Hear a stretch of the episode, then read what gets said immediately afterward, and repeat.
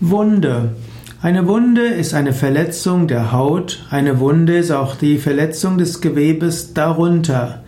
Wunden können kommen durch Einwirkungen von außen, durch Verletzungen am Körper des Menschen.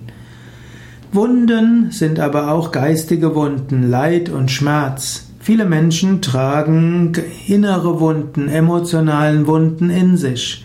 Und diese sind manchmal schwerer zu heilen als die Wunden des Körpers. Sei dir bewusst, welche Wunden du hast und schaue, ob du sie heilen kannst. Vielleicht mit Vergebung, vielleicht mit Selbstvergebung, vielleicht durch Gebet und vielleicht auch durch eine tiefere spirituelle Betrachtungsweise.